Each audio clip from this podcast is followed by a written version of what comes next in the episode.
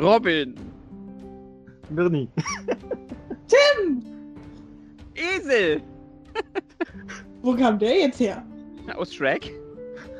Ach so. Das ist ja, das ist, das, das ist ja, das ist ja interessant. Shrek, ist das nicht so Fantasy und ein bisschen Mittelalter und Könige und Prinzessinnen und. Ein voll geiles Setup ist das eigentlich, oder? Aber immer Ja. Voll gut. Da steht eigentlich auch fast jeder drauf. Ja. Was haltet ihr davon, wenn wir einfach so Toku-mäßig irgendwas in der Richtung machen? Uh. Das wäre voll die geile Idee. Und voll innovativ und neu. Und lasst einfach mal das nicht von Amerikanern produzieren, sondern einfach von Iren. Von irischen Iren? Von irischen Iren. Die sogar wissen, was sie tun. Was? Also zumindest halbwegs. Soll ich die Tickets buchen? Oh ja, mach mal bitte. Okay. Ach, ich glaube, ich glaub, das brauchst du gar nicht. Denn das gibt's ja schon, worüber wir gerade reden. Echt? Mhm, ein Tokusatsu von irischen Iren. Ein Tokusatsu von irischen Iren. Mirni, sag mir. Was ist das für ein toller Tokusatsu? Ja, vielleicht erinnern sich noch einige daran. Wie gesagt, 1998 in Deutschland versehen mit einem wundervollen Intro von der Kelly Family. Sie nannten sie die Mystic Knights, die Legende von Tirnanok.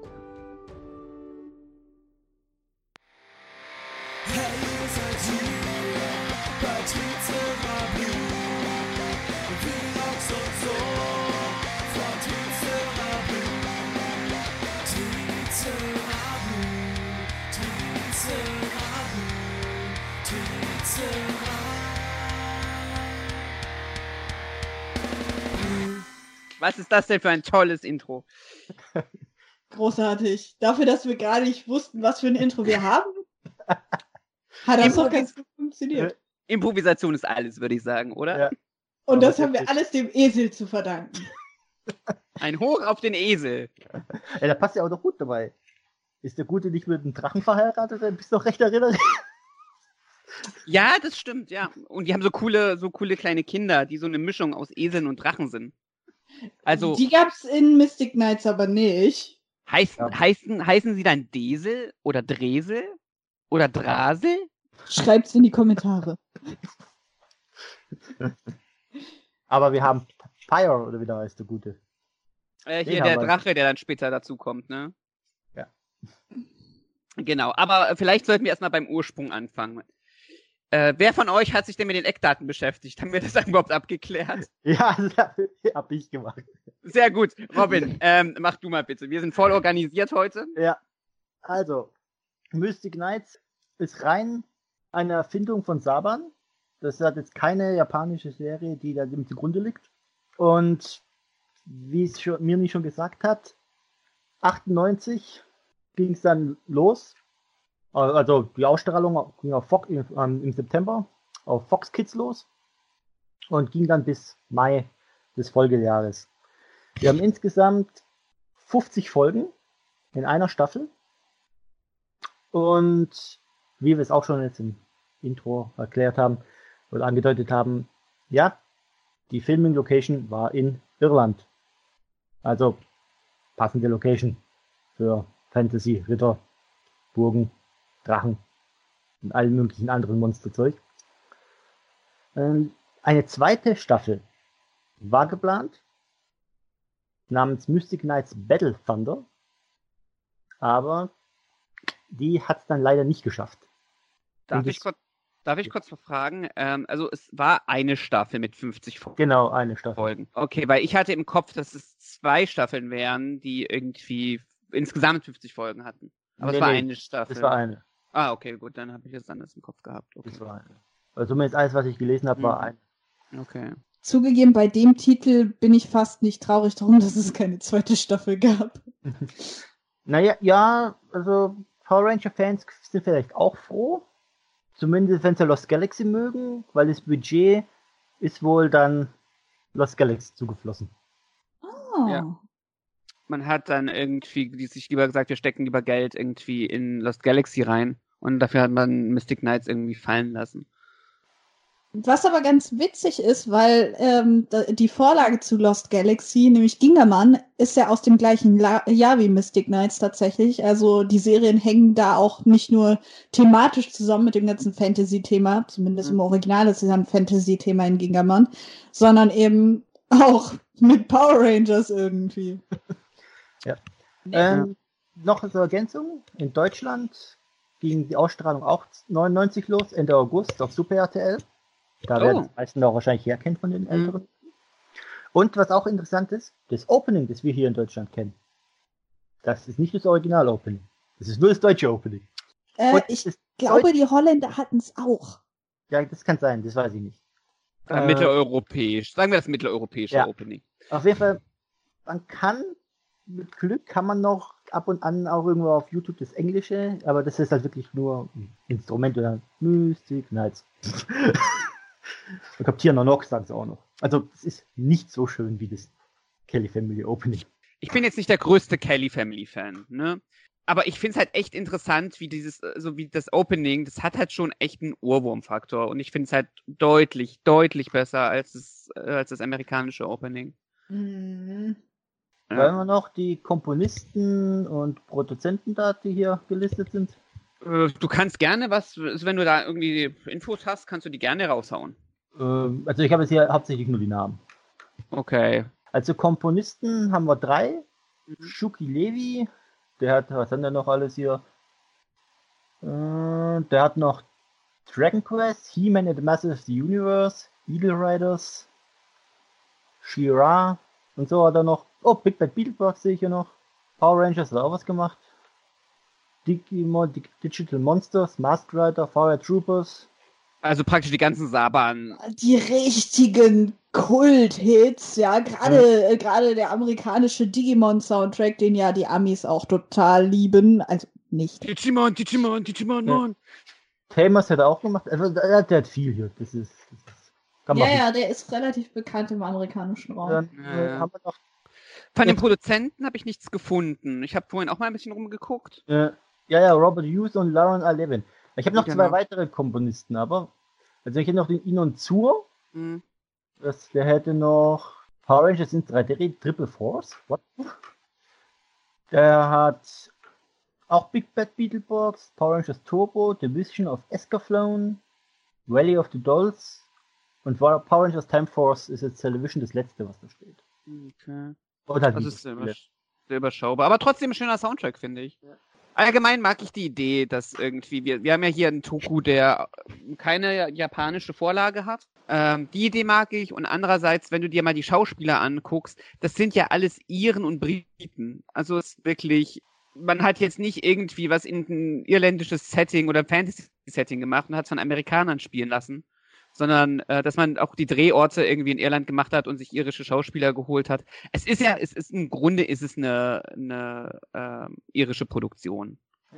Ja, die sind ja auch, die sind ja mit aufgelistet auch als, wo ist denn das? Country of Origin, Ireland, United States, also.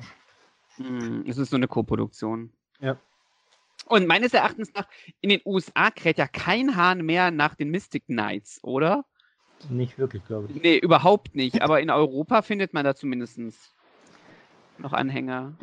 Ja, ein Faktor mag eben auch sein, dass das eben vom, vom Marketing hier anders funktioniert hat. Denn, naja, ich meine, das Kelly Family Opening hier in Deutschland war natürlich ziemlicher Big Deal für die meisten. Also viele sind ja sehr nostalgisch dafür. Wenn man das Opening von den Mystic Knights nämlich sucht auf YouTube, bekommt man auch in erster Linie tatsächlich das Deutsche. Mhm. Und ich weiß jetzt nicht, wie das Schauspiel im Original ist, muss ich zu meiner Schande gestehen, habe ich gar nicht reingeschaut, aber es war ja auch oft so, dass das sehr unerfahrene Darsteller waren, die durch Synchro gerettet wurden. Auch bei den Power Rangers war das ja teilweise so, dass die deutsche Synchro einfach noch ein bisschen besser klang als das Original, wenn man die Stimmen so gehört hat, wie die geschauspielert haben. Smoothe Überleitung, denn äh, mit der Synchro habe ich mich ja befasst, darauf wollte ich nämlich gerade hinaus.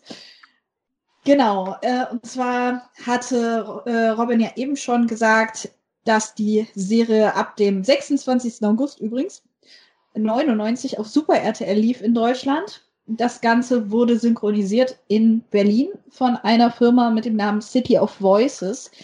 Leider habe ich überhaupt nichts Bekanntes gefunden, was die gemacht haben. Alle Filme, die sie auf ihrer übrigens sehr, sehr, sehr schlecht gemachten Seite, vielleicht sollten die sich da vielleicht einen besseren äh, IT-Menschen suchen. Die sieht nicht schön aus. Ähm, gefunden habe. Ich, ich kenne keinen dieser Filme. Oder kaum einen. Okay, Air Force One kennt man tatsächlich, habe ich gerade gesehen hier zwischen. Jurassic Shark habe ich, glaube ich, auch schon gehört. Ah, Ähm, okay. die, scheinen, die scheinen unheimlich viel so, so Indie-Horror und sowas auch Mhm. zu machen, Ich glaub, weil das ich ist es. Asylum. Ich glaube, ich glaub, Jurassic Shark ist, es könnte Asylum Ist sein. Asylum, ja, ja, ich glaube schon. Also hier sind so zauberhafte Titel wie Bermuda Tentacles oder Asteroid vs. Earth. Das klingt nach so typischen Mockbustern. Mhm. Ja. Schön ist auch, My Boyfriend is a Zombie Stoner. Also äh, tatsächlich äh, sehr, sehr interessante Liste, was sie hier angeben an Filmserien, haben sie wie gesagt gar nicht auf ihrer Seite geschrieben, deswegen kann ich dazu nicht viel sagen. Auch der ähm, Dialogregisseur von damals, den habe ich nirgendwo weiter gefunden, ein gewisser Nick Gebauer. Keine Credits weiter zu ihm gefunden bisher. Allerdings, die Sprecher sind größtenteils keine Unbekannten. Jetzt muss ich erstmal hier nebenher noch gucken, dass ich äh, die Namen der Rollen richtig zusammenkriege, denn äh, ja, ich muss mich da erstmal wieder reinfinden. Als Kind hätte ich alle gewusst. Da habe ich die Mystic Knights auch sehr aktiv verfolgt, aber mittlerweile muss ich mich doch ein bisschen dran gewöhnen wieder. Ich muss auch Ähm. ganz ehrlich sagen, ich sag auch lieber die Namen der Rollen als die Namen der Schauspieler, weil beim Schauspieler von Rohan habe ich so, so Angst, ihn falsch auszusprechen. Deswegen werde ich auch nur die Rollennamen sagen, aber selbst die muss ich mich erst wieder reinfuchsen. Also Rowan ist schon mal ein gutes äh, Stichwort. Unser Protagonist, der mystische Ritter des Feuers. Das ist der Oliver Feld. Der ist auch unter anderem in der Dialogregie tätig. So ein paar bekanntere Sachen, die er gemacht hat, sind zum Beispiel Glee oder Star Trek Picard wird er machen jetzt äh, seit Ah. diesem Jahr. Okay. Er hat generell schon ein paar Star Trek Sachen gemacht in der Dialogregie, also auch Star Trek Discovery zum Beispiel ist von ihm. Mhm. Er macht auch die Dialogregie zur Twilight Zone aktuell. Ah. Durchaus noch sehr gut im äh, Geschäft, wenn man so will. Seine Stimme kennt man auch. Er hat halt viele Nebenrollen und so weiter gesprochen. Äh, witzigerweise kennt man ihn unter anderem aber auch von einem anderen Saban-Produkt, nämlich in Power Rangers, der Film, hat er damals Jason David Frank als Tommy Oliver synchronisiert. Ja, ne, Saban-Rollen und so.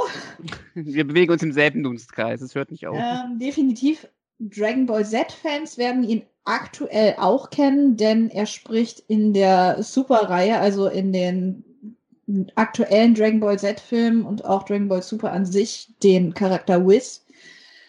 Auch sehr interessant ist er für Anime-Fans im Bereich Detektiv Conan. Da hat er nämlich den Heiji Hattori gesprochen. Ja, Zeichentrick sollten wir bei bleiben, denn die Pinguine aus Madagaskar in der Fernsehserie hat er den Kowalski gesprochen, also Jetzt. durchaus eine bekannte Stimme. Jetzt ehrlich erst Kowalski, das hätte ich nie Er ist rausgehört. Kowalski. Äh, doch, wenn man es weiß, finde ich, hört man es schon sehr. Aber ja, äh, relativ bekannte Synchronsprecher, auch noch relativ aktiv.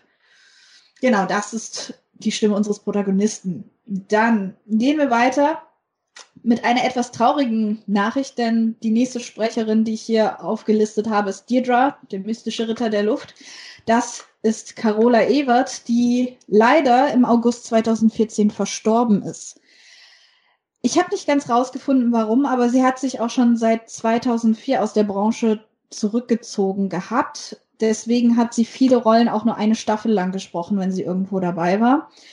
Ähm, sie war unter anderem in der ersten Staffel von Totally Spies die Sam oder auch in Charmed die erste Stimme von Paige Matthews. Das ist ähm, ja die vierte Hexenschwester, die ab der dritten Staffel, glaube ich, nee, ab der Ja. dritten oder vierten Staffel Ja, dazu ja, kommt. irgendwie so. Ist es schon die dritte oder ist die dritte noch mit Prue?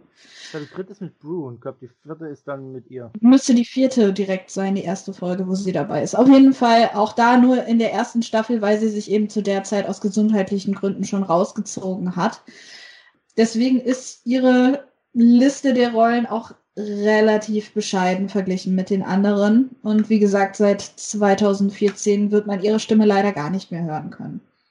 Dann äh, machen wir doch lieber etwas fröhlicher weiter, nämlich mit dem mystischen Ritter der Erde, mit Angus. Der wird gesprochen von einem gewissen, jetzt muss ich gucken, dass ich den richtigen Johannes hier aufmache, weil da gibt es anscheinend mehrere. Ist er das? Ist er das? Genau. Ähm, Johannes Behrens, ehemals bekannt als Johannes Basner. Äh, den kennt man, denke ich mal, ziemlich gut. Er ist unter anderem relativ häufig die Stimme von Ben Affleck gewesen. Äh, zum Ah, Beispiel in, in Shakespeare in Love Hm. hat er da seine Stimme geliehen. Er ist auch vielleicht Disney-Fans äh, bekannt als Hauptmann Li Shang aus Mulan. Den kennt man durchaus auch, denke ich mal. Ähm, in den, in den Marvel-Filmen ist er natürlich auch tatsächlich dabei. Und zwar für Captain America-Fans sollte er bekannt sein als Crossbones. Zuletzt zu hören ja in Avengers Endgame. Dann hat er auch Buffy im Band der Dämonen gemacht. Da hat er die Rolle des Caleb gesprochen. Ähm, was ist hier noch, was man kennen kann?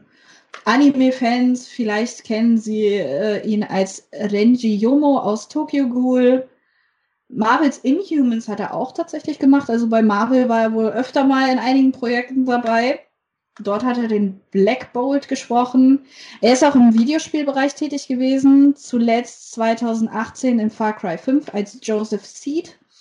Und er hat auch ein bisschen Live-Action gemacht selber. Er war unter anderem 87 in Otto, der neue Film zu sehen. Bei GZSZ hat er mit- mitgespielt oder auch bei Alarm für Cobra 11. Das ist allerdings schon einige Jahre her bei ihm.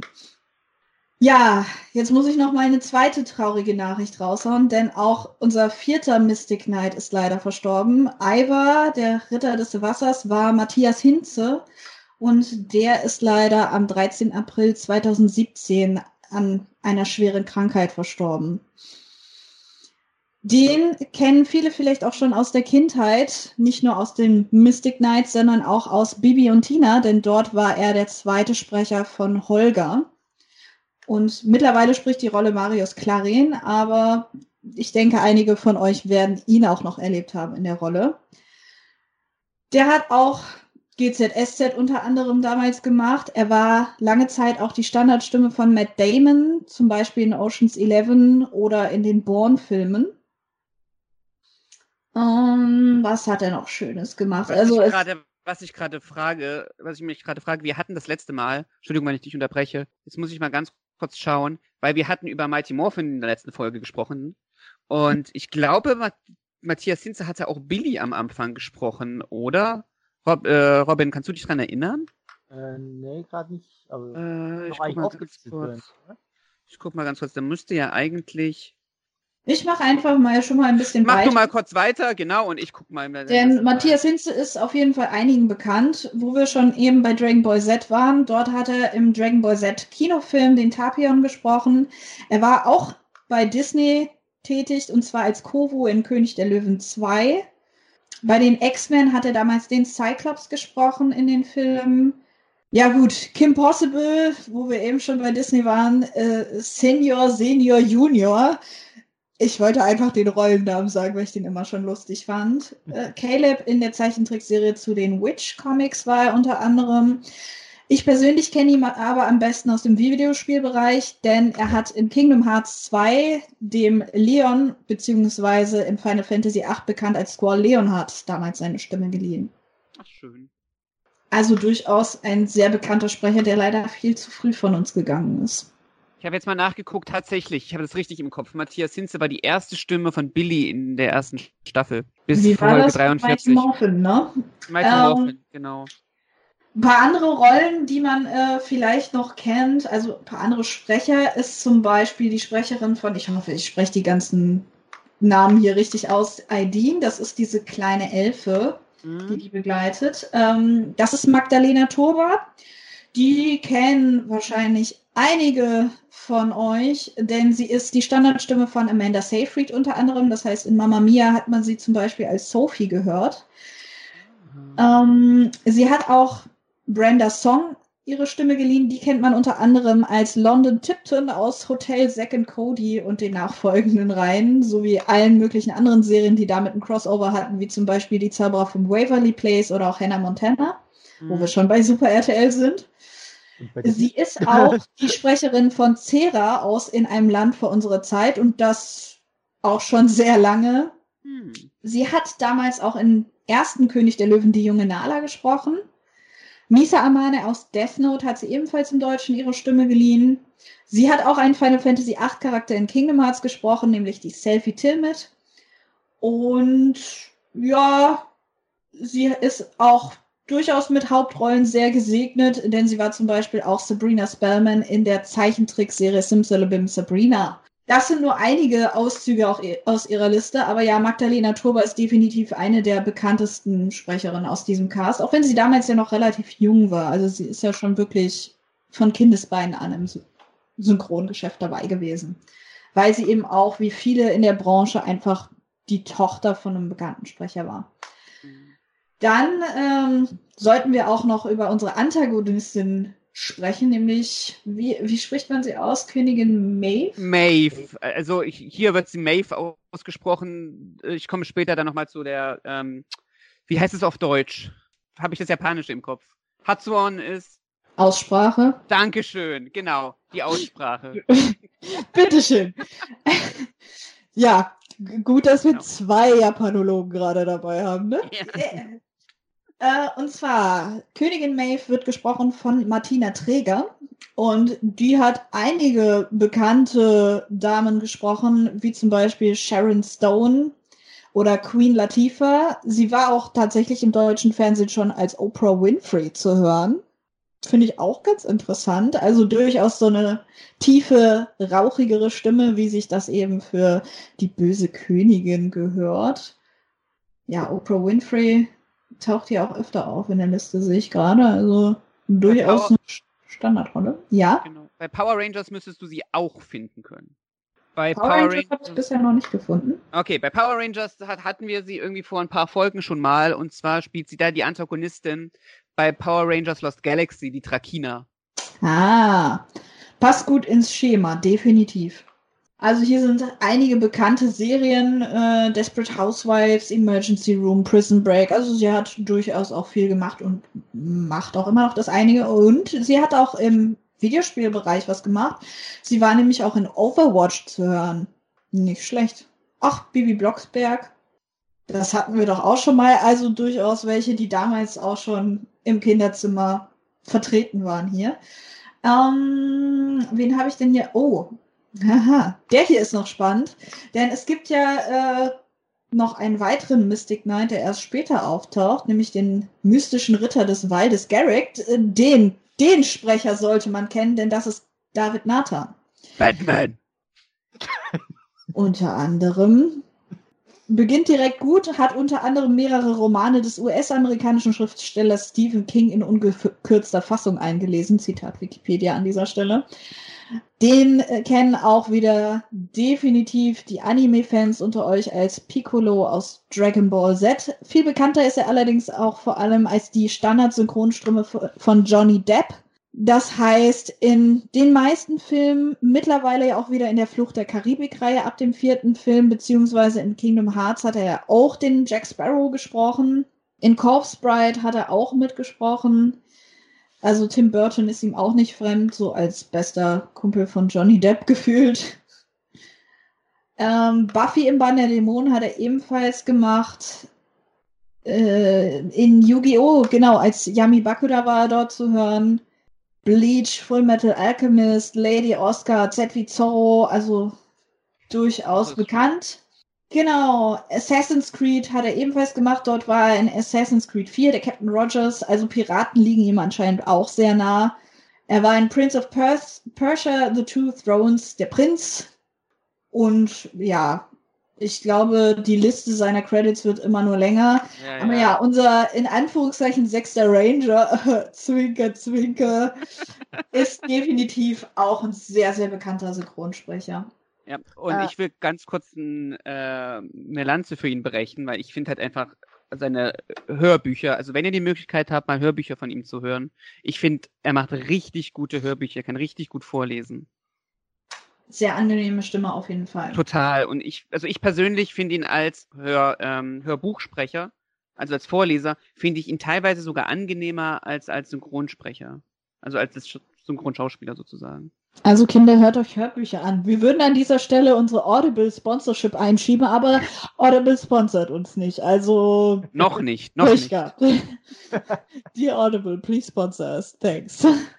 Ähm, wenn ich nur kurz mal einschieben darf, du, da du ja gesagt hast, dass er quasi der sechste Ranger ist, wenn ja. man Power Rangers vergleichen würde. Äh, wenn man sich den Wikipedia-Eintrag, den englischsprachigen, anguckt zu Mystic Knights, yes. steht ganz am Ende bei Garrett, his storyline is similar to that of Tommy Oliver. Also da wird quasi die Storyline von ihm und dem von Tommy Oliver verglichen. Ich denke, da kommen wir auch gleich noch zu, dass man sich da viel aus Power Rangers abgeguckt hat bei der ganzen Konzeptgeschichte hinter Mystic Knights. Ich hätte noch zwei Stimmen im Angebot, die ich einmal ganz schnell durchhauen würde, nämlich einmal den König.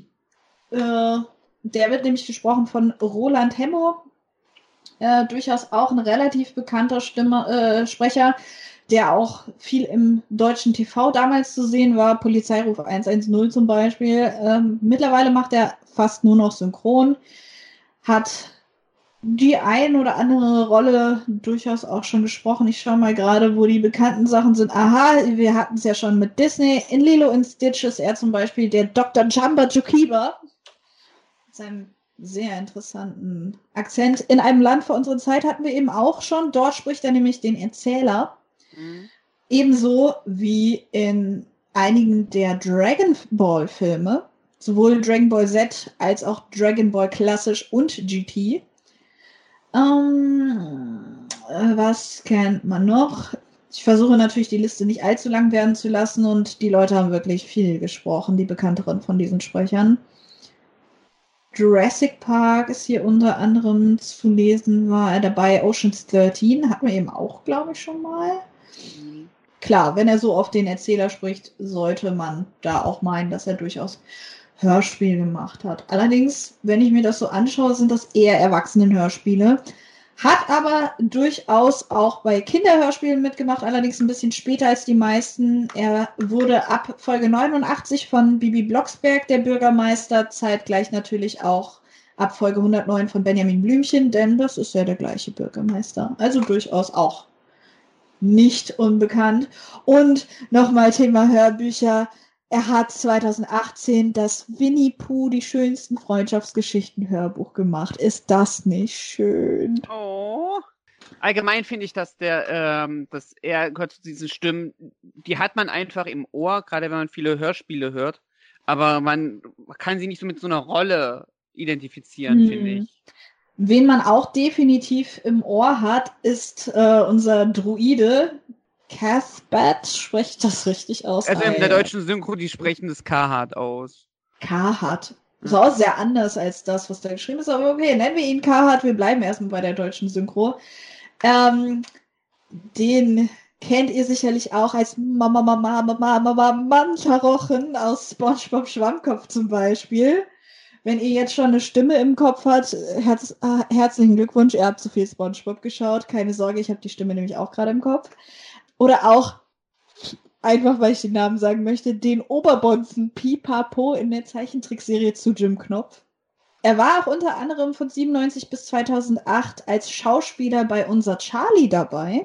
Er war auch bei der Feuerzangenbowle tatsächlich dabei 1970. Und ein paar Mal ist er auch im Tatort zu sehen gewesen, sowie beim Traumschiff war er auch dabei. Durchaus eine bekannte Stimme. Wie gesagt, man hat sie relativ schnell im Ohr, wenn man, äh, Ohr, wenn man nur eine Rolle von ihm kennt. Er hatte auch eine Nebenrolle in Dirty Dancing, Fun Fact. Er ist auch nicht selten in Nebenrollen in Benjamin Blümchen oder Bibi Blocksberg zu hören gewesen, um auch da mal wieder den Kreis zu schließen. Allerdings auch hier die traurige Nachricht, Hans-Werner Bussinger ist leider am 19. September 2009 verstorben. Auch schon über zehn Jahre her, ne? Man merkt, wir beschäftigen uns mal wieder mit einer älteren Serie. Wobei es schade ist, dass gerade die jungen Castmitglieder, also zwei, die die Mystic Knights selber gesprochen haben, auch unter denen sind, die nicht mehr unter uns weilen, leider. Ja. Aber ja, Mystic Knights durchaus ein Cast, dem, den man schon mal gehört hat. Definitiv. Ja, auf jeden Fall. Die Schauspieler haben ja alle, also manche, weil wir vorhin über die Schauspielerfahrung gesprochen hatten, zum Beispiel die Schauspielerin von Deirdre, ähm, die Lisa Dwan, die hatte vorher, also die hat zumindest danach relativ viel gemacht. Also zumindest waren für die, so auf, auf nationaler Ebene für den einen oder anderen das Ganze gar nicht so verkehrt. Ich glaube, die waren angefangen. damals alle wirklich Frischlinge und das war deren Debüt so mit, ne? relativ, die meisten, die meisten hatten keine Erfahrung und auch die von Deirdre, die ein bisschen Erfahrung hatte, hat vielleicht ein Jahr vorher, hat sie bei Oliver Twist mitgespielt. Also, Also- relativ frisch. Auch insofern durchaus ähnlich wie Power Rangers, wo das ja auch relative Nobodies meistens waren. Zumindest die, die die Helden gespielt haben. Aber trotzdem finde ich die Serie sehr überzeugend und äh, lassen wir uns doch mal einen Blick darauf werfen, wie die erste Folge anfing. Oder? Ja. Ja, Wir haben erstmal das Intro. Ich finde es irgendwie sehr nett, weil Power Rangers hat ja zu der Zeit angefangen mit Turbo, dass sie zuerst so ein, so ein kleines, so einen kleinen Prolog hatten und dann kam das Intro.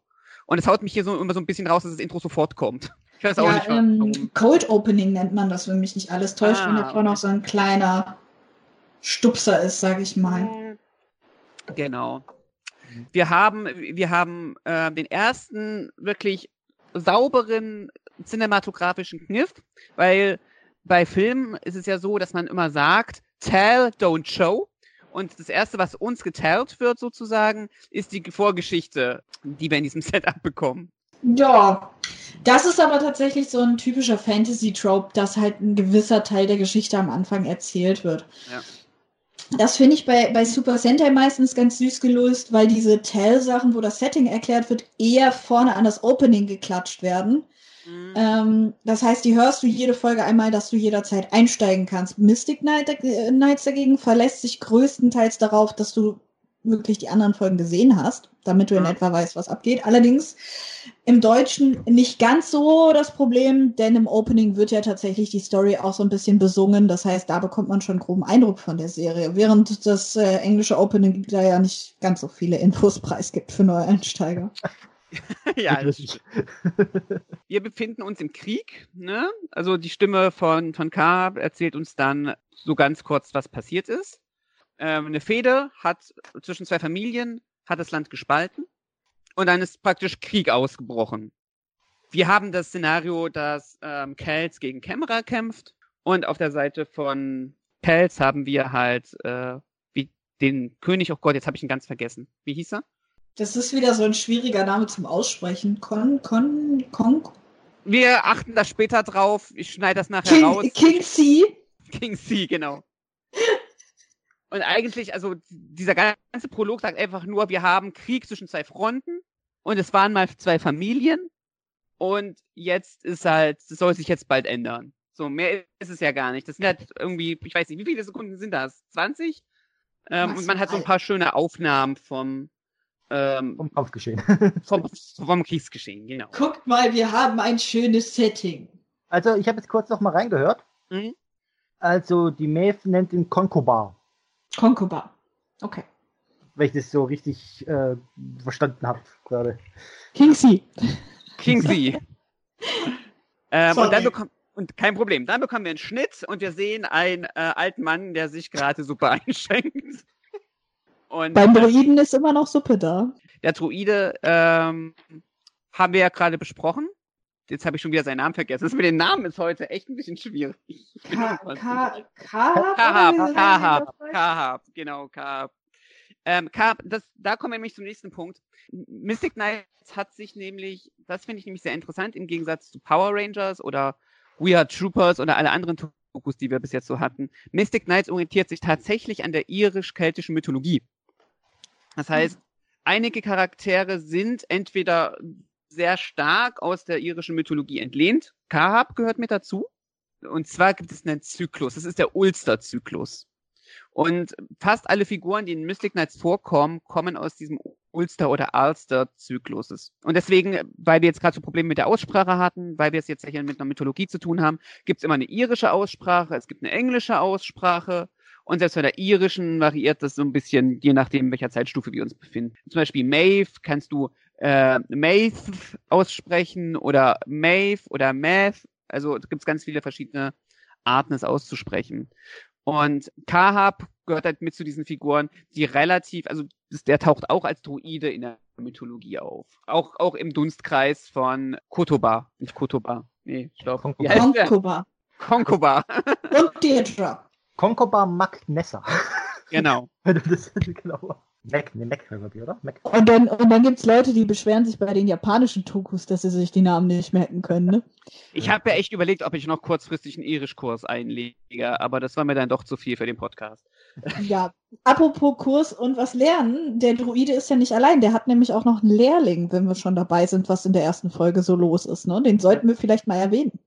Ja, der ist ja wichtig. Ja, das ist der gute Rohan. Da denke ich mal den Namen. Also Rohan kommt nicht in, also zumindest nicht, dass ich rausgefunden hätte, in der Mythologie vor, aber ich glaube, also es schreit ja förmlich nachher der Ringe, oder? Ja, Minimal. Also der Druide könnte doch auch als Gandalf durchgehen, oder?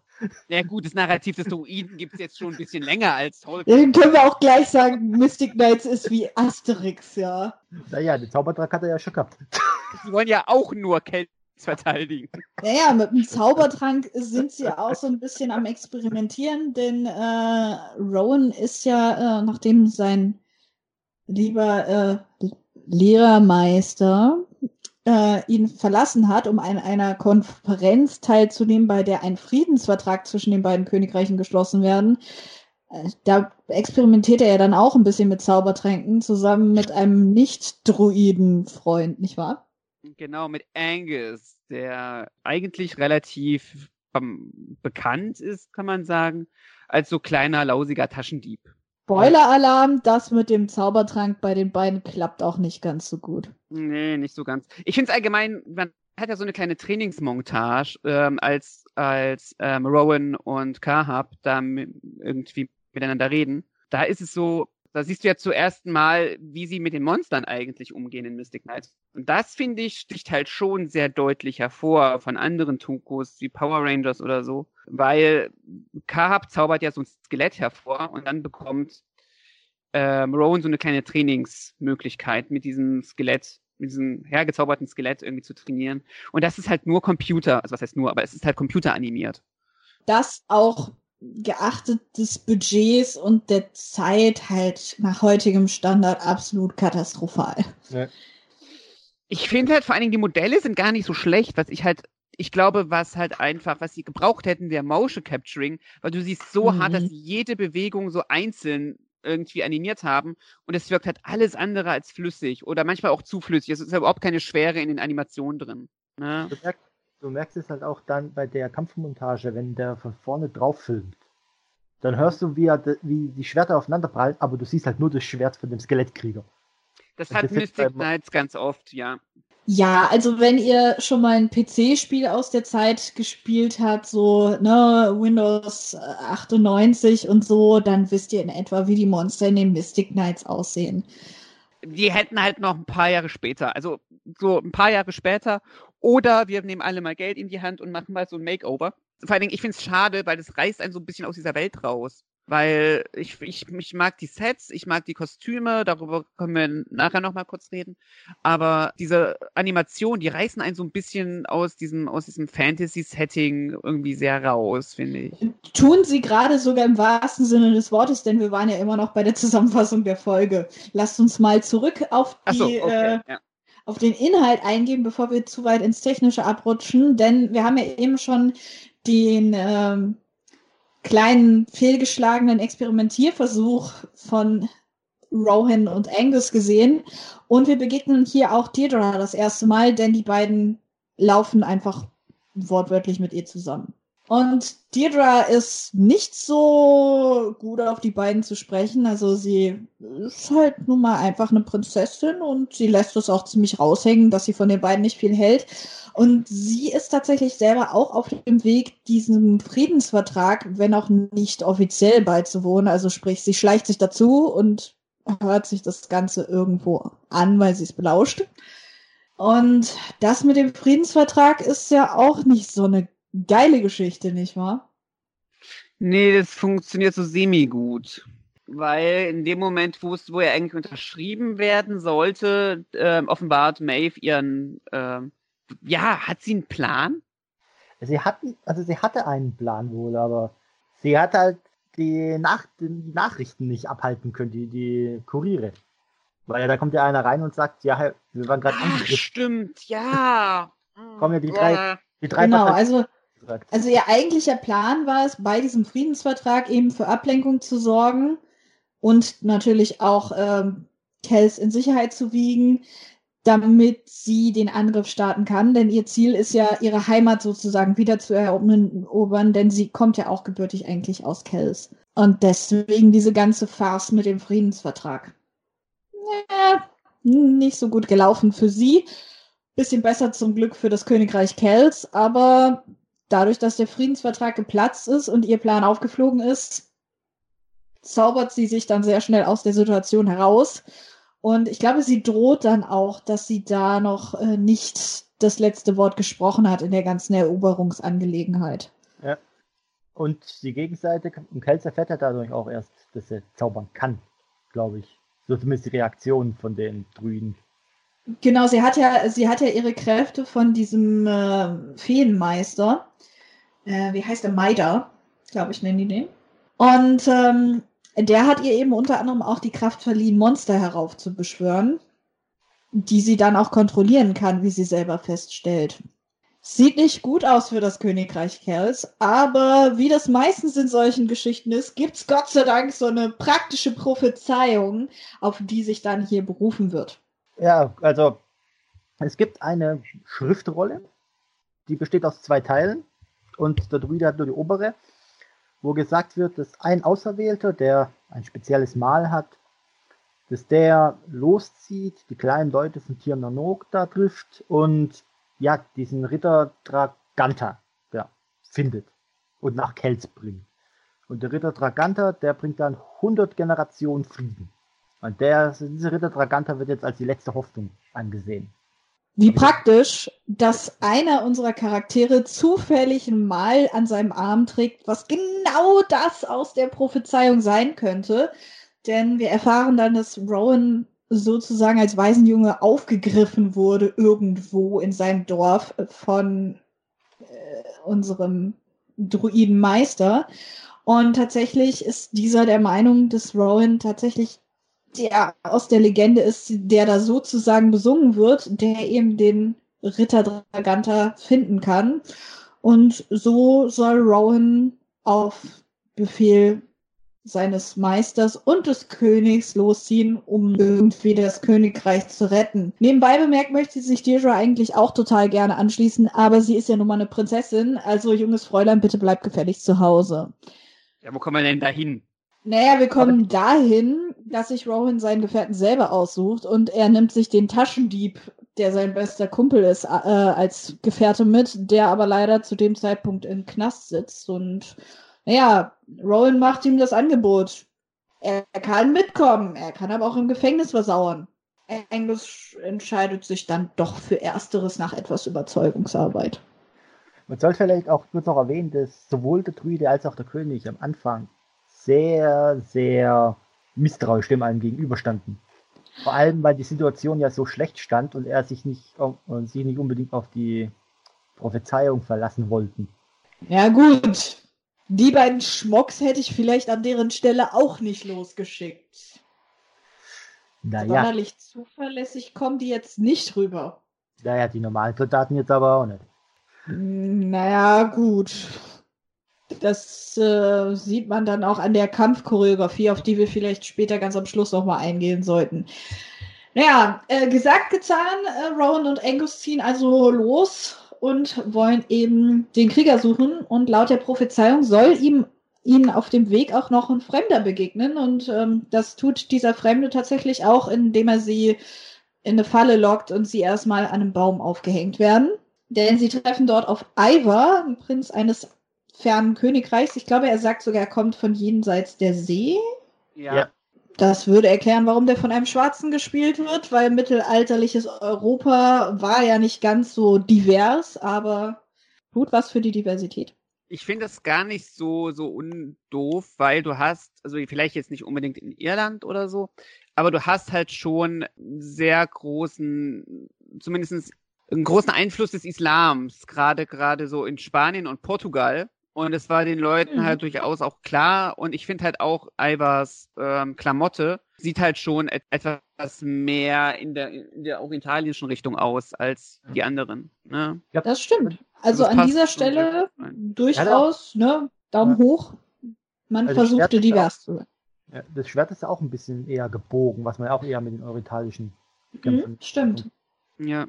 Naja, Ivar ist halt nicht ganz so gut auf die Sache zu sprechen ähm, und lässt die beiden auch nur widerwillig wieder von dem Baum, wo er sie dran aufgehängt hat, runter an den Beinen. Äh, denn er ist eigentlich auf der Suche nach einem Dieb, denn ihm wurde ja ein Kelch gestohlen.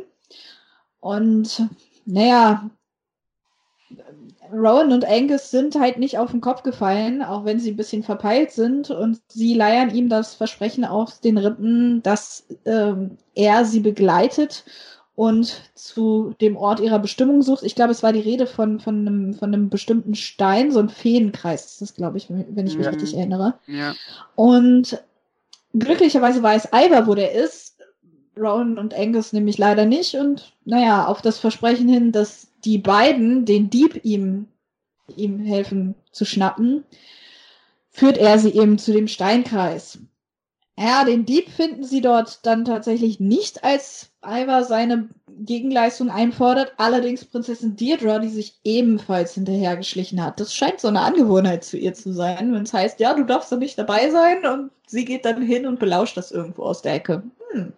Ihr Papa hat ja auch gesagt, als sie dann, als sie zusammengepfiffen wurde, so, ja, ich gehe auf mein Zimmer, so, und da sagte er ja auch zu seiner Wache so, das ging zu einfach, pass auf sie auf. Also er Ja. scheint zumindestens seine Tochter schon in, der, in dem Sinne schon gut einschätzen zu können. Wie war das mit den nicht qualifizierten Rittern des Königreichs? Irgendwie zieht sich das hier durch. Ja, und ähm, als nun alle vier versammelt sind, die später mal unsere Mystic Knights werden sollen, dann tut sich eben auch die Tür sozusagen zum titelgebenden Tirnanok auf. Also der Boden tut sich vielmehr auf. Und die beiden landen in diesem, naja, Feenkönigreich, wenn man so will. Ja, genau. Die vier. Und damit endet die Folge. Ja, die vier. Warum die beiden? Wie komme ich darauf? Egal, die vier. Die vier. Die beiden beiden. Die zwei Duos. Ich glaube, ich war immer noch dabei, dass Rowan und Angus auf dem Weg sind. Das wird sein. Die Die, zwei, die haben ein bisschen Kompetenz erworben. ja. Ja. Es äh, war, es ist eine relativ kurze erste Folge, weil weil man die reinen Events für ein Toku angibt. Also das ist ja wirklich nur, die gehen los und gucken halt, dass sie Ja. irgendwie was machen. Das ist alles. Man Ja. nimmt sich sehr viel Zeit für das Setup, finde ich. Also, Ja, also wenn Ja. man überlegt, wir, die haben jetzt knapp 20 Minuten vorbei. Mhm. Wir haben noch keine Verwandlung gesehen. Wir haben es nur im Opening gesehen und in der Traumsequenz. Unvorstellbar in einer Power Rangers oder Kamen Rider Serie. Das Was ganz das interessant ist, weil der Anfang mit dem Friedensvertrag relativ gehetzt wirkt, wenn man sich das Mhm. so anschaut, und danach geht das Tempo ganz, ganz schnell raus aus der Serie. Genau, ein paar Sachen würde ich einfach gerne noch zur, zur ersten Folge sagen. Okay. Und zwar, ich finde es interessant, dass wir nicht so diese typische Prinzessin haben. Das finde ich irgendwie sehr nett. Also ich mag Deirdre, mag ich sehr. Sie basiert auch auf einer mythologischen Vorlage, zumindestens ihr Name, weil die mythologische Vorlage hat eigentlich relativ wenig mit der Deirdre aus Mystic Knights zu tun. Deirdre ist praktisch eine dramatische Figur, die vor ihrem Tod, äh, vor ihrem Tod, jetzt habe ich mich selber gespoilert, vor, vor ihrer Geburt bekommt, bekommt sie von einem Druiden, äh, kriegt ihre Eltern, wird, dann gesagt, dass sie ein tragisches Schicksal erleiden wird, was sich dann erfüllt. Ähm, sie ist nicht die Tochter von Konoba in der Mythologie, sondern die Tochter des Barden von Konoba. Das finde ich sehr interessant. Ich mag sie so, wie sie geschrieben ist, bisher relativ, äh, relativ gut. Ich, ich mag so dieses Aufmüpfige. Und sie äh, bitcht ja auch voll hard Rowan an am Anfang. Also sie ist schon ein bisschen arrogant, gell? Ja, ja. Ähm, und ich mag so grundsätzlich dieser ganze Sprachduktus im Mystic Knights finde ich toll. Sie versuchen manchmal so ein bisschen antiquiert zu klingen, ne? Und dann sagt so irgendwie Ron sowas wie, das checken wir aus. Ja, das, das ist sowieso so ein ganz großes Thema. Das, ähm, da greife ich jetzt mal ein bisschen vor, weil das wohl symptomatisch wahrscheinlich für die ganze Serie wird. Denn in der zweiten Folge ist das äh, durchaus auch äh, noch ein paar Mal Thema und auch am Ende der ersten Folge fängt das schon an, dass sie halt Sachen sagen, ähm, die sie gar nicht sagen dürften, weil sie das nicht wissen können. Also ähm, ich glaube, Angus ist es meistens, der sich das schuldig macht. Ähm, er sagt so Sachen wie, habe ich Röntgenaugen? Ja, Oder genau, ja. das fühlt sich ja an wie auf einem Trampolin. Und ich glaube, das ist nicht mal der deutschen Synchro geschuldet, sondern solche Sachen sagt er auch im Original. Hier wird so ein bisschen die vierte Wand tatsächlich gebrochen, denn in der Welt von Mystic Knights, die ja sehr mittelalterlich sind, kann er sowas nicht sagen, denn sowas gibt's da nicht. Also Röntgen als historische Figur, selbst wenn das in unserem, unserer Welt spielen würde, hat damals einfach noch nicht existiert. Und ja, Trampoline in Tirnanox sind bestimmt toll, aber ich glaube, auch die gibt es dort nicht. Trampolin, also rein vom technischen her ist doch theoretisch ein Trampolin ja auch nur, wenn die irgendwie so ein Fell oder sowas bespannen, machst einen Holzrahmen runden und einen eckigen und ein Fell drüber dann kannst du theoretisch ja drauf. Wie also, dann? Also, ob es so hält wie ein modernes Trampolin vielleicht nicht, aber die Technik müsste eigentlich ja funktionieren. In anderen, Auf anderen Materialien. Wikimobil! Jetzt mal nur mit so mit Laien. Also, ähm, das, äh, was sagt uns Wikipedia? Wikipedia sagt uns, also Mitte der 30er Jahre taucht es zumindest als Sprunggerät auf. Ja.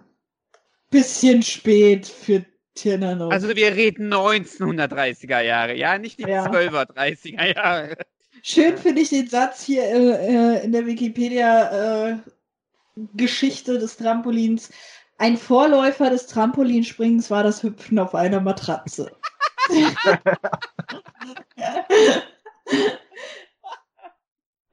Tja, Angus, wenn du Gold finden willst, wie ja die ganze erste Folge du tausendmal gesagt hast, solltest du vielleicht einfach mal Wikipedia lesen.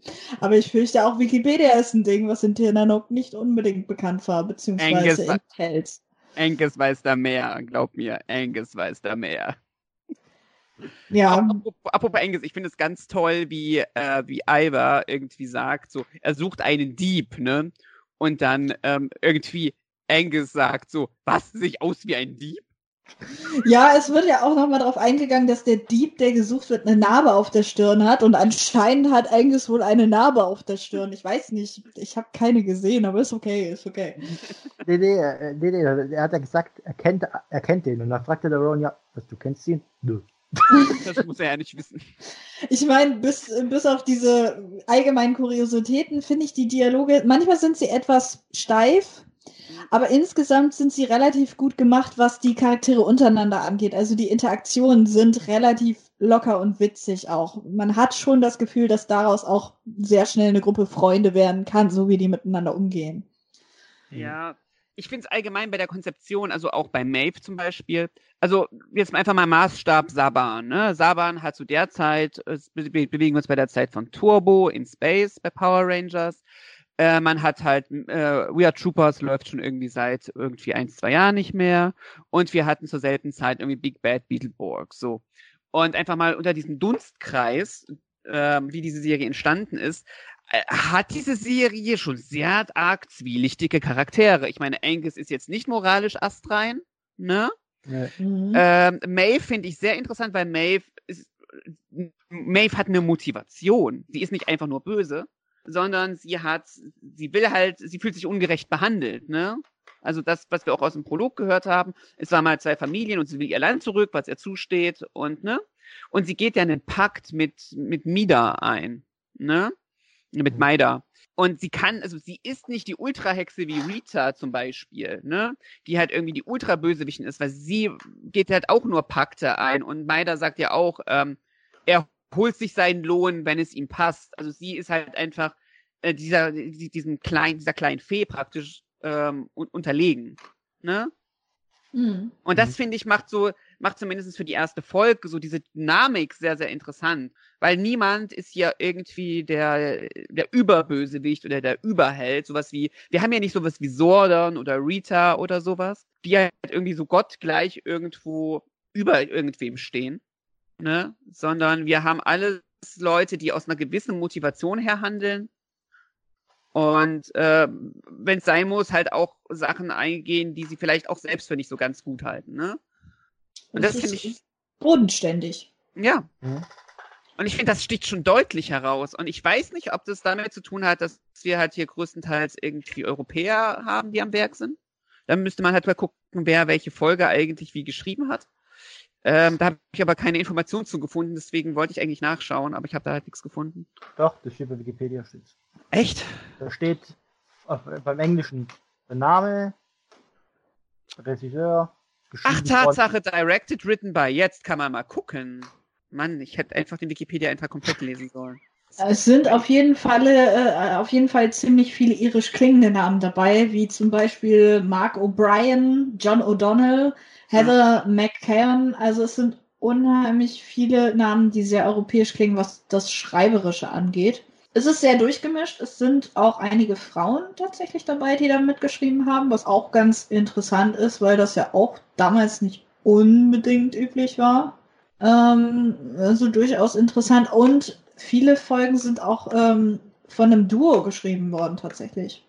Das ist irgendwie, ich weiß nicht, also es hat auf jeden Fall eine ganz andere Dynamik. Und wir haben ja gerade schon darüber gesprochen, dass die erste Folge, wir haben noch kein, ähm, kein Morph oder Henshin, wenn man das mal so sagen möchte.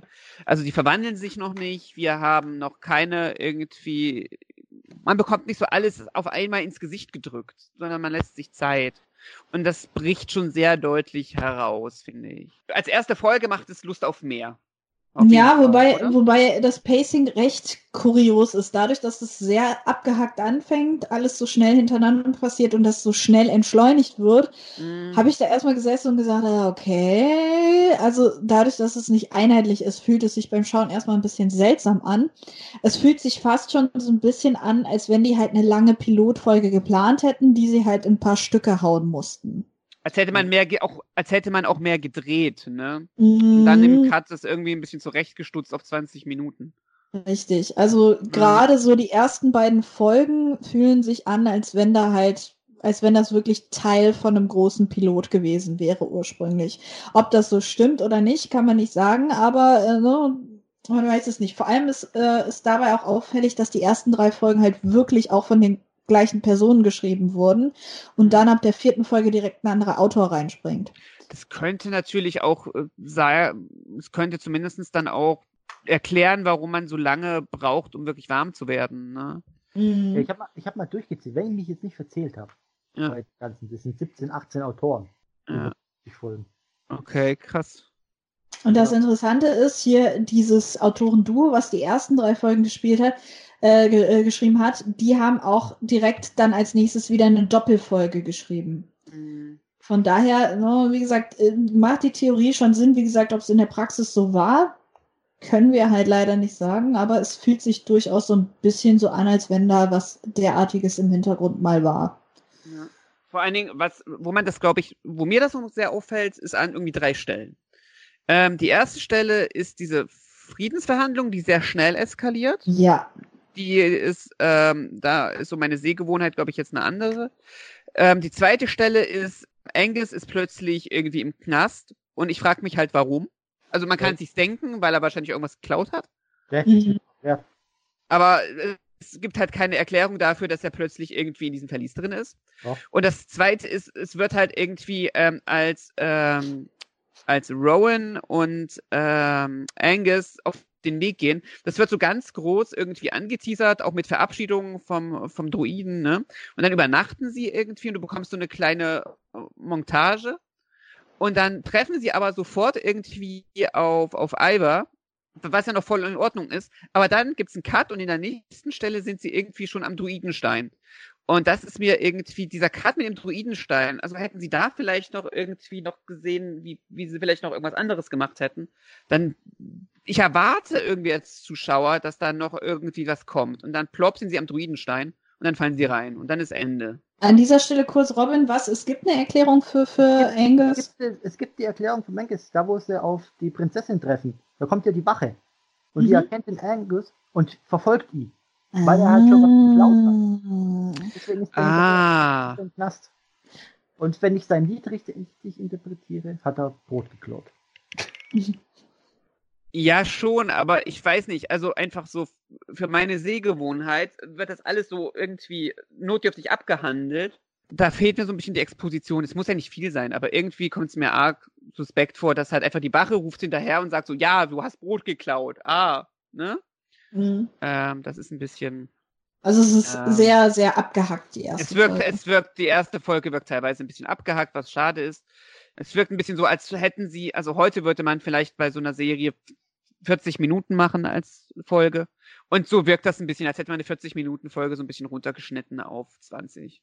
Wobei ich mir vorstellen kann, wenn du jetzt nicht die ersten zwei Folgen als eine 40-Minuten-Folge siehst, sondern sagst einfach die erste Folge, da fehlt was, dass es wahrscheinlich viel zu langatmig und langweilig geworden wäre, bis die Leute dann abgeschaltet hätten. Ja, und wenn man, wir haben ja schon drüber gesprochen, dass das sehr unüblich für die Zeit war, gerade so bei der Produktionsfirma. Und man hängt sich hier schon sehr deutlich raus, ne? Bis hier wirklich was passiert. Also für die Mhm. Zeit auf jeden Fall ist es schon sehr, sehr langsam. Und vielleicht sagen wir das ja auch aus heutiger Sicht. Ich meine, wir haben heute 2020. Die Folge ist von wann? 1998? 98. Von 1998. Das sind halt einfach mal 20 Jahre her, ne? Also da haben sich unsere Sehgewohnheiten auch sehr verändert. Wobei, wobei es schon ganz interessant ist, weil wenn man die Folge so guckt, ich meine, von dem fragwürdigen CGI mal abgesehen, es ist definitiv von der Art, wie es gemacht ist, ein Kind der Zeit, ganz eindeutig. Also Total. Als ich das gesehen habe, habe ich mich wirklich wieder so gefühlt wie damals auch, als ich das geguckt habe und was man sonst im Fernsehen geguckt hat. Ich hatte das nämlich öfter bei Serien so etwa aus dieser Zeitperiode, auch aus dem japanischen Raum. Deswegen fand ich es ganz lustig, dass das im gleichen Jahr erschienen ist wie Gingerman, weil ich das erste Mal Gingerman geschaut habe, was ja auch eben dieses Fantasy-Setting hat im japanischen Original. Da habe ich mich total gefühlt wie so ein Kind damals wieder, das vorm Fernseher sitzt und das das erste Mal sieht. Und ein ähnliches Gefühl hatte ich hier. Und dann dachte ich, ja, wahrscheinlich hat mich Gingerman in dem Moment einfach an die Mystic Knights erinnert, weil das natürlich durch den Tokusatsu-Stil schon eine Brücke ist. Dann das Setting und eben das Storytelling ist dem auf jeden Fall nicht ganz unähnlich, Ja, wenn auch hat, stark entschleunigt. es hat auch sehr dieses, ich weiß nicht, wenn ich an Mystic Knights denke, muss ich sofort an Xena und an Herkules denken, ne? So irgendwie diese Serien aus den 90ern. Das ist halt so dieses typische 90er Jahre Fantasy-Mittelalter-Ding, wo halt einfach auch alles sehr geleckt aussieht. Weißt du? Es ist so, niemand ist so wirklich dreckig, es ist alles so schön poliert. Selbst wenn sie draußen auf dem dreckigen Hof sind, ne? Es ist halt trotzdem alles irgendwie. Äh, ähm, ich ich werf noch ne? eine Serie aus der Zeit rein. Spellbinder habe ich damals viel geguckt. Ist auch ja, dieser Stil. Und das ist halt so dieser 90er Jahre, dieser 90er Jahre äh, Mittelalterstil, ne?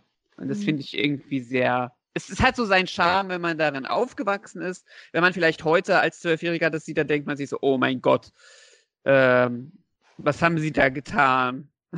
Das ist schwierig. Also tatsächlich, by the way, ne, für alle, die reingucken wollen, ähm, es gibt sowohl offiziell DVD- und VHS-Varianten davon. Ich glaube, es sind zwei DVDs. Mit den ersten paar Folgen drauf. Genau. Und ansonsten findet man die Serie tatsächlich auch aktuell jedenfalls noch. Wer weiß wie lange, aber sie ist schon ziemlich lange drauf auf YouTube. Ich glaube, da kümmert sich auch keiner mehr drum, weil Rechte und so, glaube ich, bei den Mystic Knights, zumindest bei der deutschen Fassung, nicht so streng gewahrt worden sind. Also ich glaube, da interessiert sich auch kaum jemand für. Ich weiß gar nicht, wann das das letzte Mal überhaupt im Fernsehen lief, von daher. Lang her, lang her. Ja, und ich glaube einfach, das spricht sehr dafür. Also die Rechte bei Mystic Knights müssten durch den Kauf von Hasbro jetzt bei Hasbro liegen. Ähm, die haben ja Saban gekauft. Also im Paket scheinbar. Bei We Are Troopers liegen auf jeden Fall bei Hasbro. Ähm, also denke ich mal, dass die recht bei Mystic Knights da auch liegen. Ähm, und es zeigt halt einfach mal wieder, finde ich zumindest sehr deutlich, wo die Priorität liegt. Also ähm, wo halt Sachen von Power Rangers weggeclaimed werden, sind, ähm, sind irgendwie Mystic Knights, sind jetzt seit, seit 2015 drauf. Also seit 2015 haben wir schon mal irgendwie, vorher war Saban irgendwie am, wieder mal am Werk, ne? Wann hatte Saban Dings gekauft? 2009, ne? Ja. Also äh, seit, ja. seit fünf Jahren ist, ist Mystic Knights drauf. Weder Saban noch Hasbro machen irgendwelche Anstalten, das wegzuclaimen. In der Hinsicht sieht man ganz gut, wie das Interesse einfach ähm, liegt bei, bei der Serie, glaube ich, so im, im amerikanischen Raum einfach. Ja. Apropos, wo wir gerade auch Hasbro und so weiter angesprochen haben, gab es eigentlich Merchandise zu der Serie? Ja, und ja. verhältnismäßig gutes, finde ich.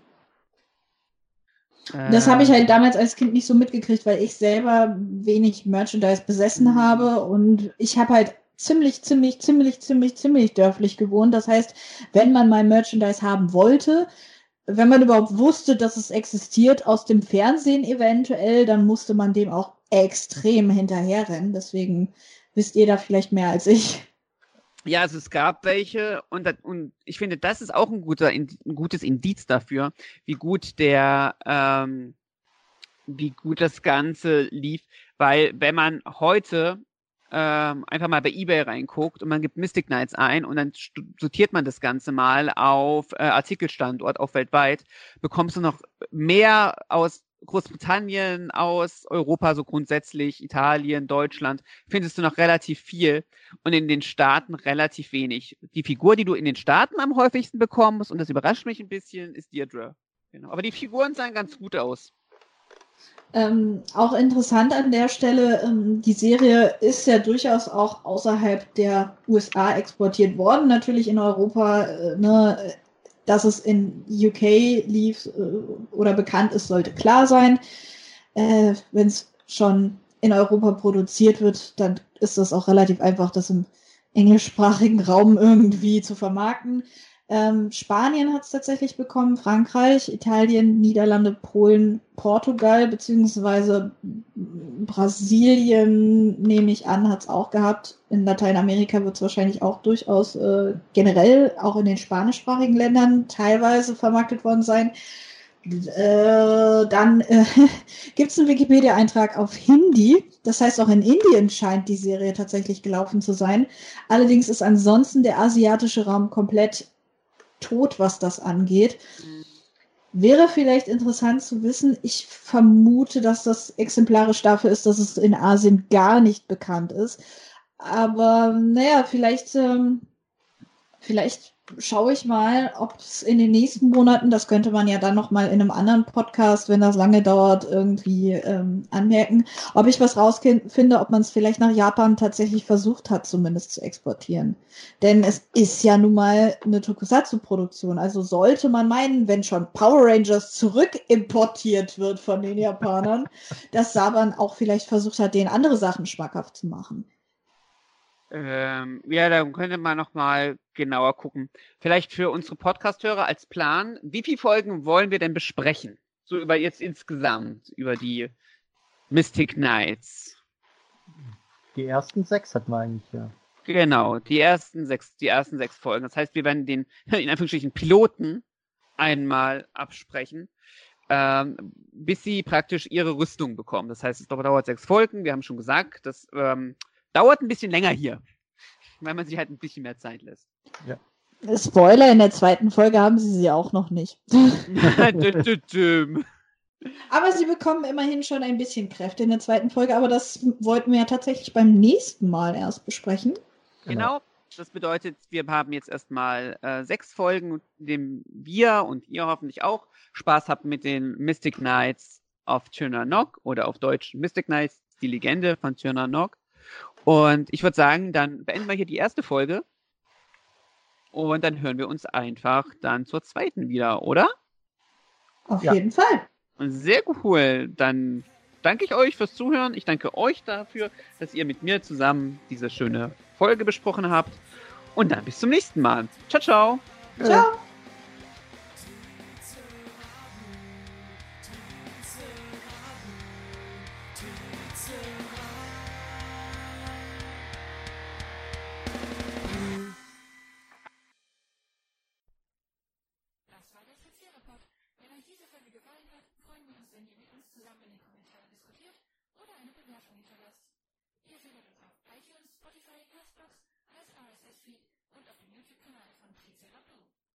Dieser Podcast